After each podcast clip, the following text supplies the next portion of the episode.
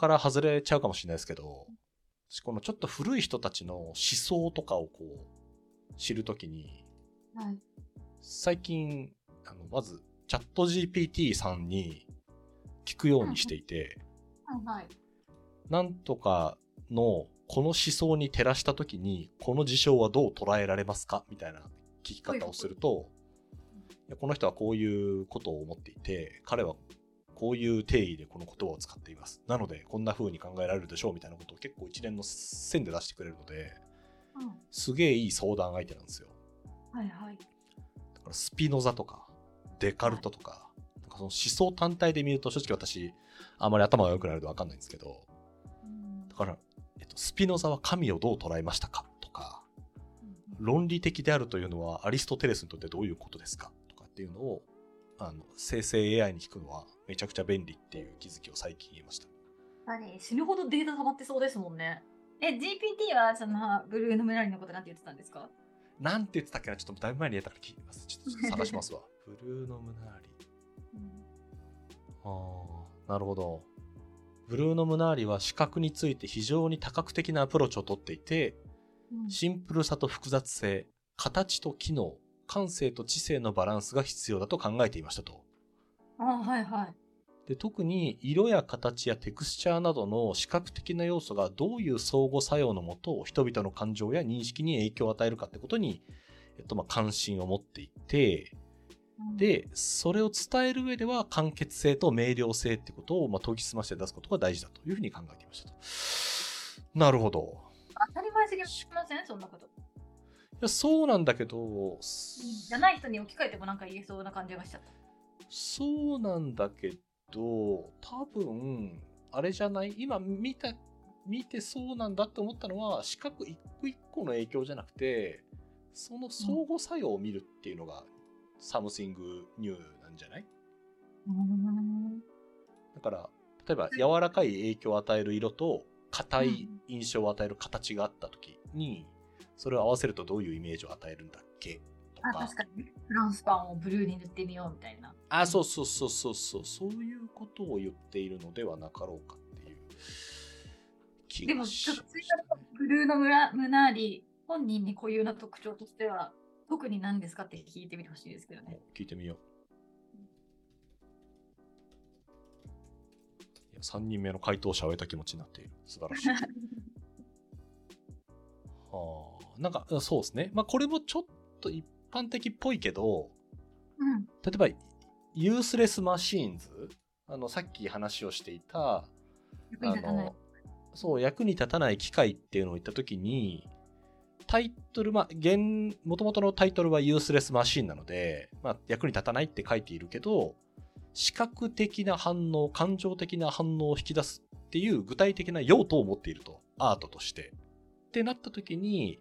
そこにアートと科学の融合があるんじゃないかってことを考えていたと。で、うん。特に彼が出していたのはデザインとしてのメッセージ、デザインアズアートっていうことを言っていて、うんまあ、デザインは単なる機能的な要素の以上のものであって、まあ、機能、あの、想定される機能を超えて、メッセージや価値観、文化的な意味合いを持つと。だからさっきの本も内容を覚えて情報として取得するってだけじゃなくて、感情を想起したり、想定美しいよねとか、そういうことも入っていますよねっていうことを言っていると。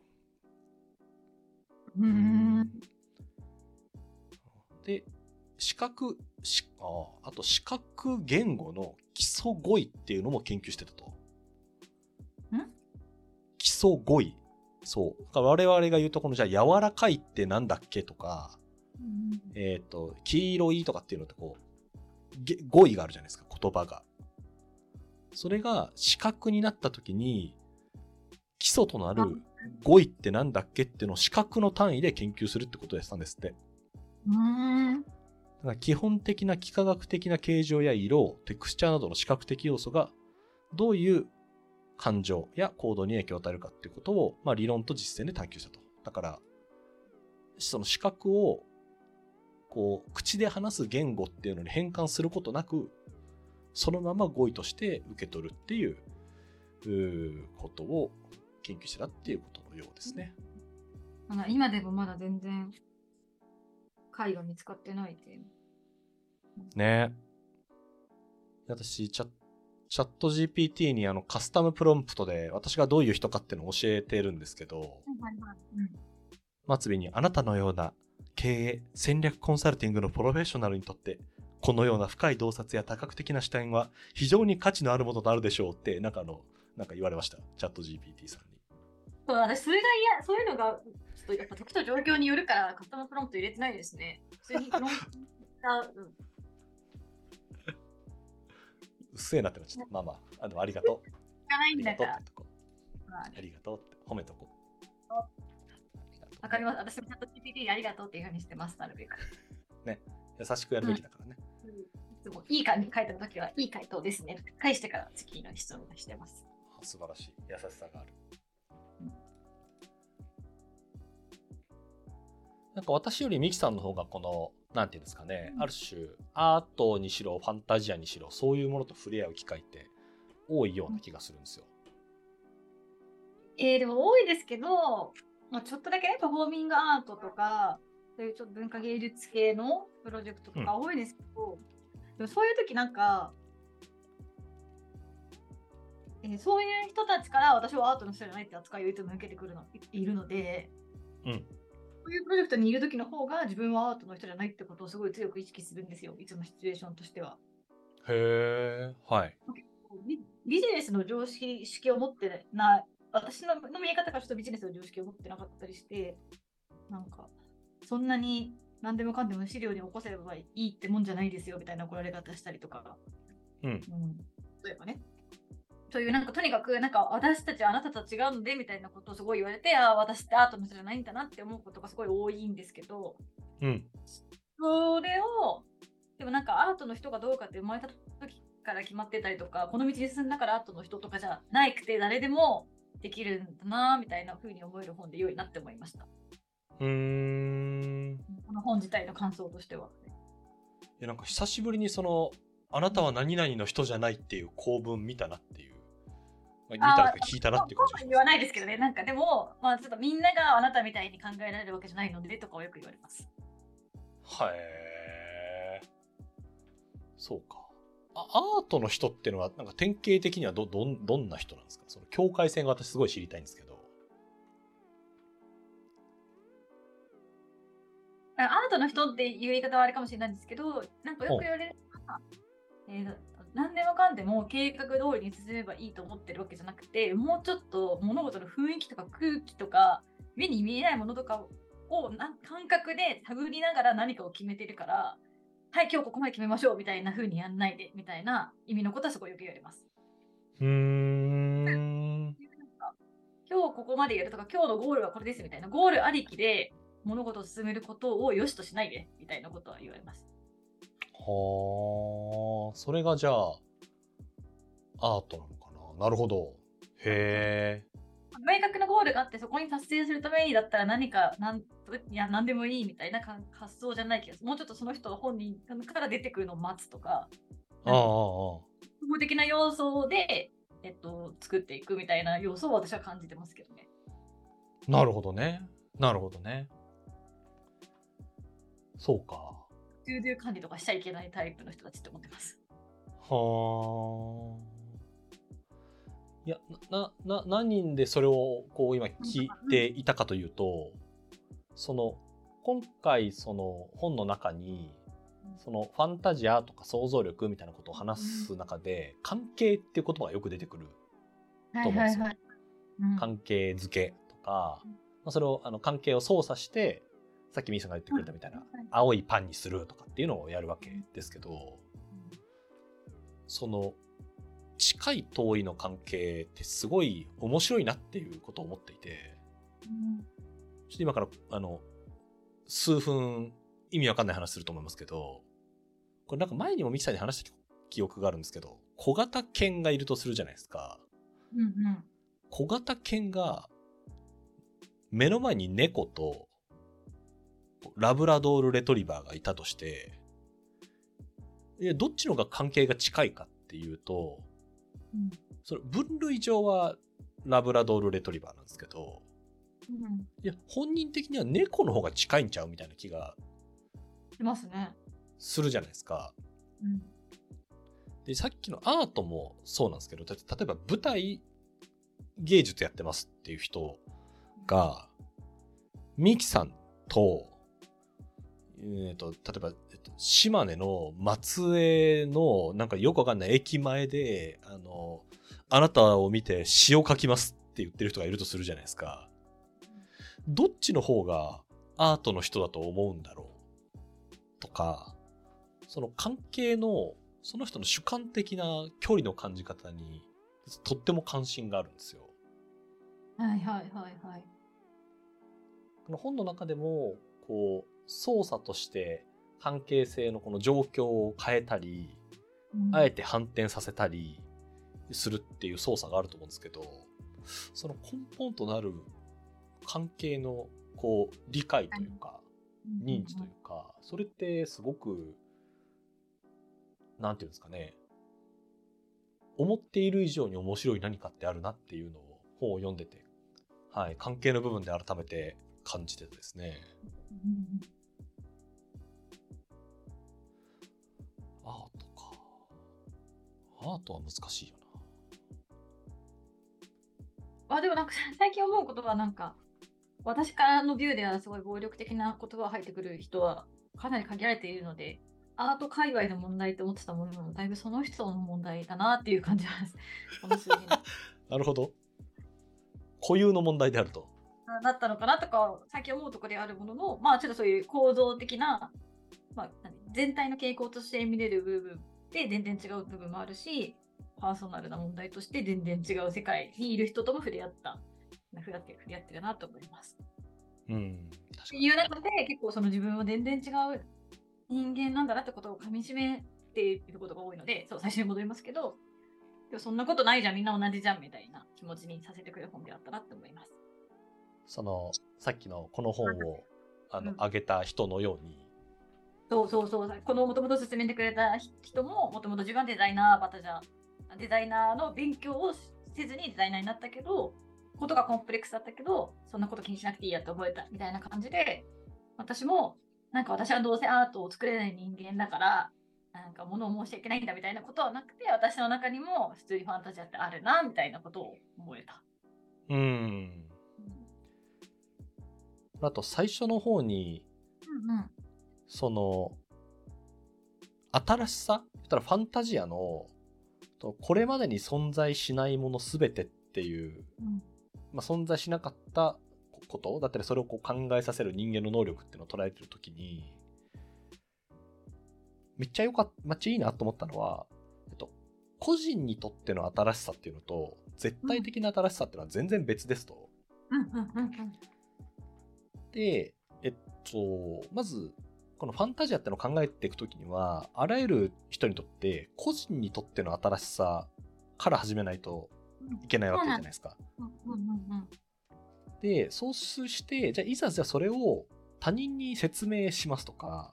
うん、何かしなきゃいけない時にはそれが絶対的な新しさですってことをある種証明しないといけないけど、うん、そうじゃない時には別に個人にとっての新しさでいいじゃんっていう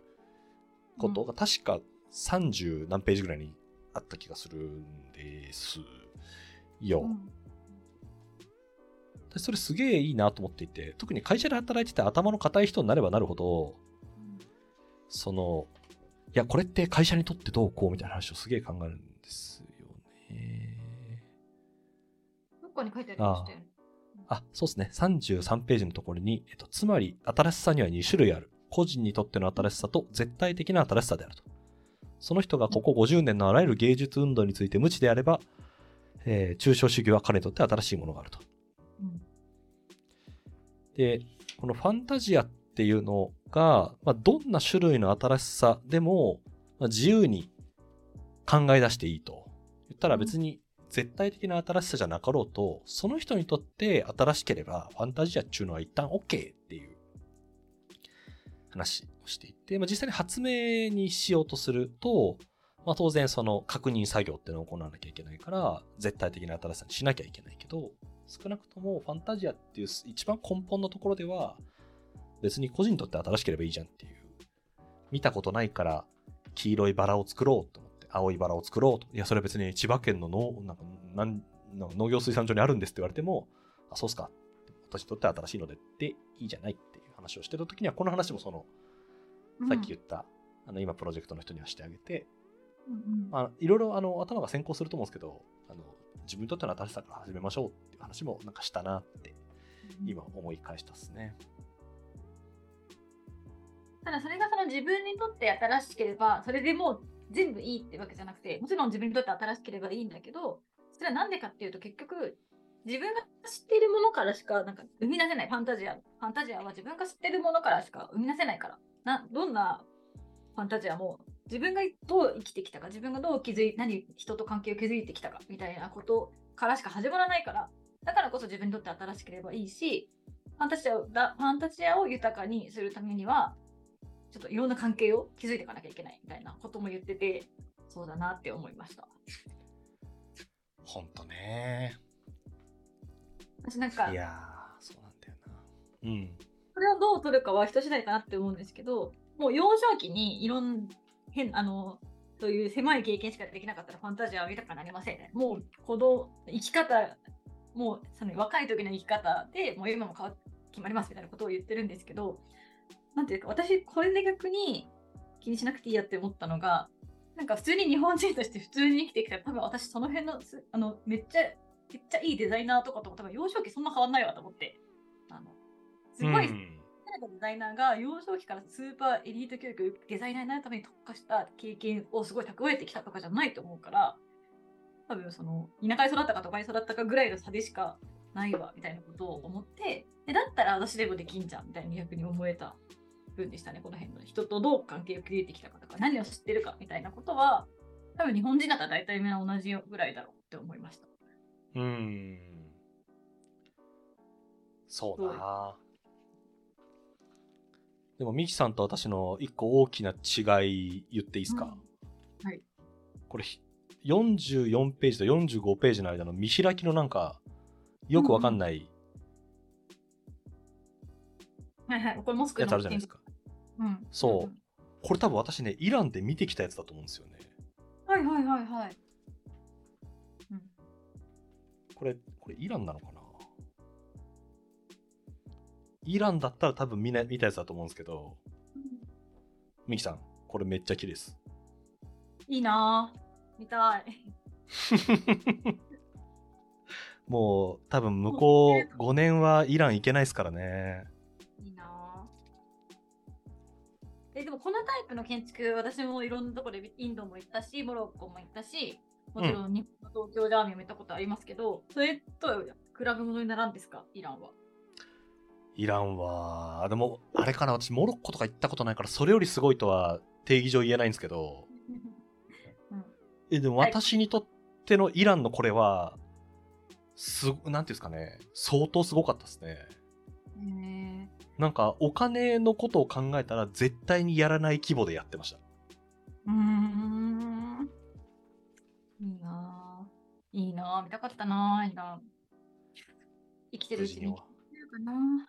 ねえ、無事にいろんなものがね、落ち着くといいよね。でミキさん、この、ちょっとうん。本の中の個別の話っぽくなっちゃいますけど、うん。それが私結構ポコポコたくさんあって。はい。え、私もここの箇所の話したい。どうぞ。あ、いいよ。じゃあちょっと、ミキさんのやつやろう、先にじゃあ。え、どうした？ここのが、まずこの、見開きで、この、なんだろう、この、モスクなのかな？わかんないけど、この、めちゃくちゃ精密化というか、もう、まあ、精密細工みたいな。うん。報道の裏側の、まあ、すごく細かくて密集してて、何時間で見てられるような建物と、その前のページに砂漠があって、うんえっと、まず砂漠があって、その後精密があって、で、ブルーの見慣れ的には、これは対ですって言うじゃないですか。つまり、この砂漠に住んでて、もうし視点をとどめる場所がないような人たちがこういうものを作ってるんですっていうような、なんかそういう関係性にありますって言ってるのが、私砂漠とこの精密建築を同じもの、同じ対で考えたことがなくて、めちゃくちゃびっくりした。結構衝撃体験です。でした。ほこの辺からすごい面白いなって思って、手をぐいぐい読めるか、このスイッチが入る感じがありましたね。それなのに建物とそれがある場所の関係性ってこと？あ、そうそうそうそう。あー、なるほど。うん。アラブ人がなんで極めて装飾的な場を作り出すのかっていうと、アラブ人は砂漠のそばで生活してて、砂漠は形がなくて視点をとどめるための場所がないから、自分たちで視点を長時間巡らせることができるように、イメージを密集させた場を作った。はあ。なるほど。そうそう同一の均衡にあるっていう例だって言ってるんですよ。だから外がある種、あのすごい広いキャンバスだから濃いのを点としてギュッと作ると。そうそうそうそうそうそう。はあ。なるほどね。こんな風にさ、30年以上生きてきてさ、見たことなかったわって思って、考えたことなかったなって思って、びっくりしました。うーん。確かにね。うん、ああ。確かに日本にこういうちまちましたやつないないのは国土狭いからなのかなとかね。そうね。でも確かに日本ってこう、まあお寺にしろ何にしろ、気がつきゃすぐ、あの、緑を生い茂る山があってみたいになるし、だんだんになるじゃないですか。うんうんだからこういうものを作ると、視覚的にうるさくはなりそうですよね。うんうん私全体的に全部が小さいから、なんかわわざわざね、こんなちまちましたの作る作ろうみたいな気持ちにもなんないのかな。そうね。そうなんだよちょこんとしたものは日本にもいっぱいあるけど、こういう密みたいなやつはあんまないなとか思いました。